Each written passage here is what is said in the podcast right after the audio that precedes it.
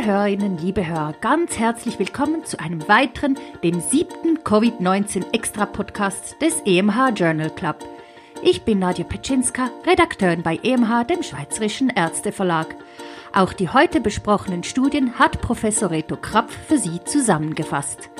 Die Auswahl trifft er, indem er selbst die Literatur durchforstet, aber auch auf zahlreiche Hinweise, die ihm zugestellt werden – wenn auch Sie über eine spannende Studie gestolpert sind, sei es zu Covid-19 oder auch zu einem anderen Thema, die wir unbedingt zusammenfassen und besprechen sollen, dann schreiben Sie direkt an Reto Krapf unter reto.krapf at synlab.com synlab s y n l a b.com oder an uns podcast.emh.ch. Wir werden das Mail dann an Reto Krapf weiterleiten. Vielen Dank.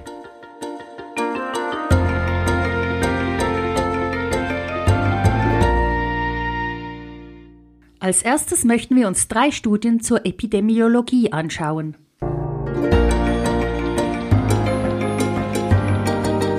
Distanzierung, Masken und Augenschutz wirksam. Man kann die abflauende Corona-Welle auch als Offenbarung der Schwächen der evidenzbasierten Medizin auffassen. Wie oft haben Sie in den letzten Monaten medial vermittelt bekommen, es gäbe keine Evidenz für Maßnahme X oder enttäuschende, vorschnelle Evidenz für die Wirksamkeit der Maßnahme oder Intervention Y? In solchen Situationen sind Extrapolationen von Erfahrungswissen, wie in der klinischen Arbeit, eine unterschätzte Alternative. Nun wissen wir aber endlich, und dies dank einer systematischen Review und teilweise Meta-Analyse, dass die Distanzierungsmaßnahmen wirksam sind. Bei der Wahl einer arbiträren Distanz von einem Meter oder mehr besteht Evidenz, dass dadurch das Ansteckungsrisiko reduziert wird. Pro Meter Abstand soll sich das relative Risiko um einen Faktor 2 reduzieren. Die Arbeit bestätigt auch den vermuteten protektiven Effekt von Gesichtsmasken und von Brillen.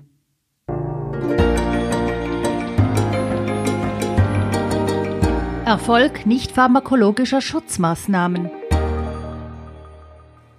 Diese Schweizer Arbeit bestätigt den hochwirksamen Effekt der getroffenen Maßnahmen wie Versammlungseinschränkung, geschlossene Schulen etc.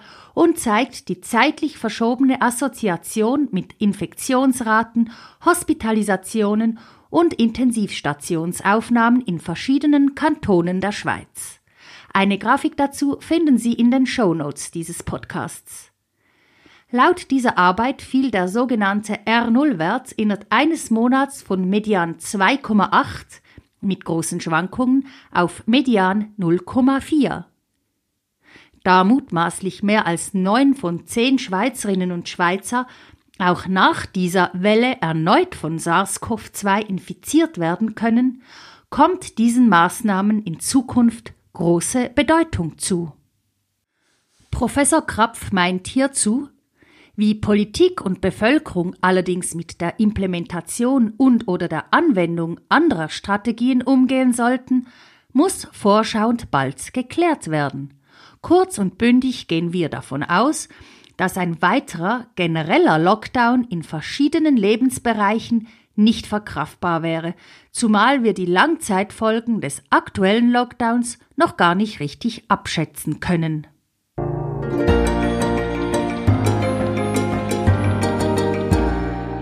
Beim nächsten Mal besser machen.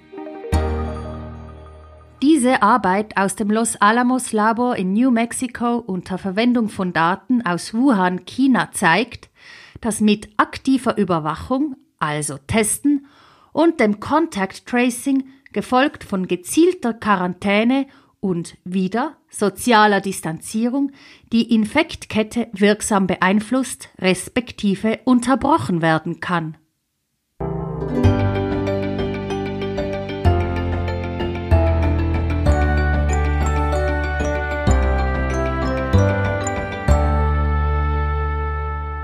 Nun wollen wir uns eine Studie zur Diagnostik anschauen.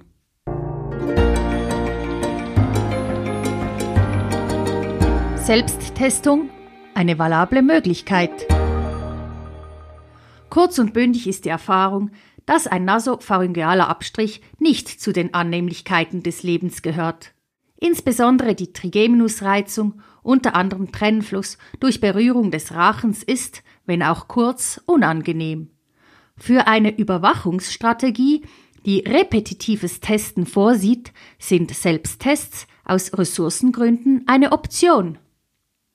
Mit dem Resultat eines durch eine geübte Person vorgenommenen nasopharyngealen Abstrichs als Goldstandard wurden selbst entnommene Abstriche von der Zunge, der Nase und der mittleren Nasenmuschel bei 530 Patientinnen und Patienten verglichen. Die Zungenabstriche waren dem Nasopharyngealabstrich unterlegen. Die Sensitivitäten der Abstriche aus der Nase waren 94 Prozent, respektive aus den Nasenmuscheln 96,2 Prozent. Sie waren also mit dem nasopharyngealen Abstrich quantitativ vergleichbar.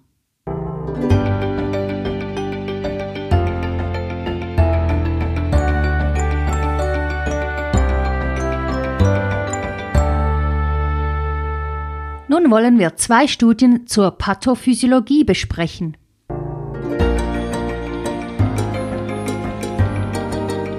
Kreuzreaktivität von SARS-CoV-2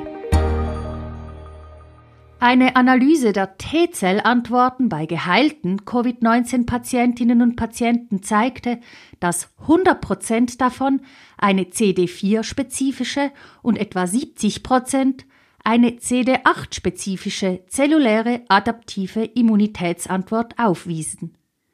Die Zielantigene dieser zellvermittelten Immunität betrafen vor allem das Spike-Protein, also das Bindungsprotein an das Angiotensin-Converting-Enzym 2, das ACE2, übrigens auch das Ziel von Impfstoffen. Aber auch noch eine Reihe weiterer viraler Proteine. Interessant ist, dass die CD4 vermittelte Antwort quantitativ mit den Anti-SARS-CoV-2 IgG und IgA-Antikörpertitern im Serum korrelierte. Ebenfalls von großer Relevanz ist die Beobachtung, dass etwa 50 Prozent der nicht mit SARS-CoV-2 in Kontakt gekommene, also nicht exponierte Individuen gleichwohl SARS-CoV-2 reaktive CD4-Zellen aufwiesen. Diese Zellen dürften Ausdruck einer Kreuzreaktivität im Gefolge von banalen, sogenannten Common Cold Coronaviren sein. Ob in Analogie zu den Beobachtungen bei Influenza diese Individuen relativ vor der Infektion geschützt sind oder ob ihre Infektion milder oder theoretisch im Rahmen einer möglichen aggressiven Immunaktivierung auch schwerer ausfallen wird, ist nicht bekannt.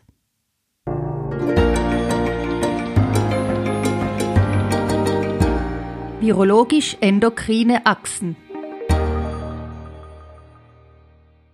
Coronaviren, namentlich SARS-CoV-1, also der SARS-Erreger, und SARS-CoV-2, der Covid-19-Erreger, nutzen für den Zelleintritt das für das endokrine Renin-Angiotensin-Aldosteronsystem relevante Angiotensin-Converting-Enzym 2, also das ACE2. Auch das Respiratory Syncytial Virus das RSV, nützt das humane endokrine System für seine invasiven Aktivitäten, in seinem Falle den Insulin-like Growth Factor 1 IGF-1-Rezeptor. Das RSV trägt weltweit wesentlich zu pulmonaler Morbidität und Mortalität bei.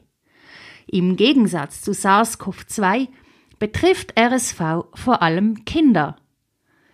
Die pathogenetische Rolle des IGF-1-Rezeptors bei RSV-Infekten ist aber etwas komplizierter als jene des ACE2 bei SARS-CoV-2. Das sogenannte F-Glykoprotein des RS-Virus bindet an den IGF-1-Rezeptor, was eine intrazelluläre Signalkaskade auslöst, die zur Wanderung des Nukleolins, dem RS-Virus-Rezeptor, aus dem Zellkern an die Plasmamembran führt.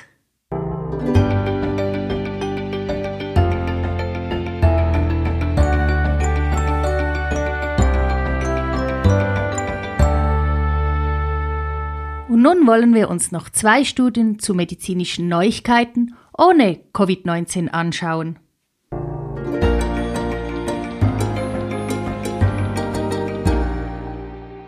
Glatzentherapie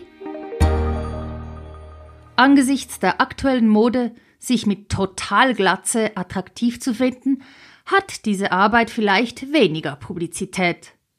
Mittels pluripotenter Stammzellen gelang es innerhalb von knapp fünf Monaten, Hautorganoide zu züchten, die alle Hautanhangsgebilde enthielten.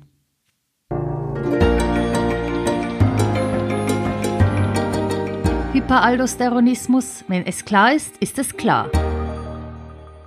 Gemäß dieser Arbeit und in Bestätigung der Richtlinien der Endocrine Society in den USA ist die Kombination von Hypertonie, Hypokaliämie, erhöhtem Plasma-Aldosteron und tiefem Plasmarenin bereits diagnostisch für einen primären Hyperaldosteronismus. Es sind also keine weiteren bestätigenden Tests mehr nötig. Solche Tests wären der NaCl-Infusionstest, ACE-Hämmertest oder Fludrocortison-Suppressionstest.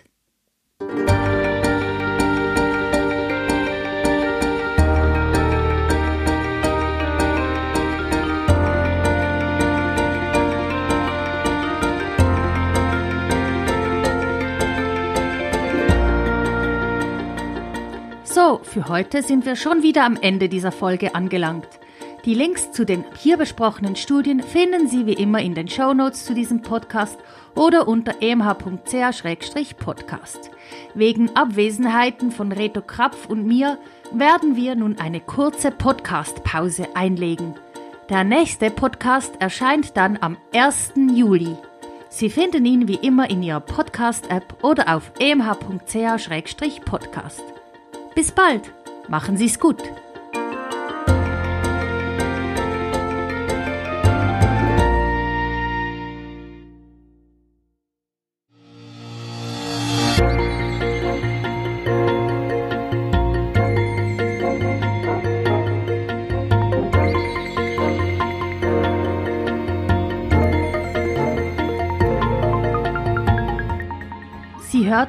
Hörten EMH Podcast, EMH Journal Club. Moderation und Textbearbeitung Dr. Nadja Petschinska. Autor der Originaltexte Professor Dr. Reto Krapf. Musik Martin Gantenbein. Produktion EMH Schweizerischer Ärzteverlag.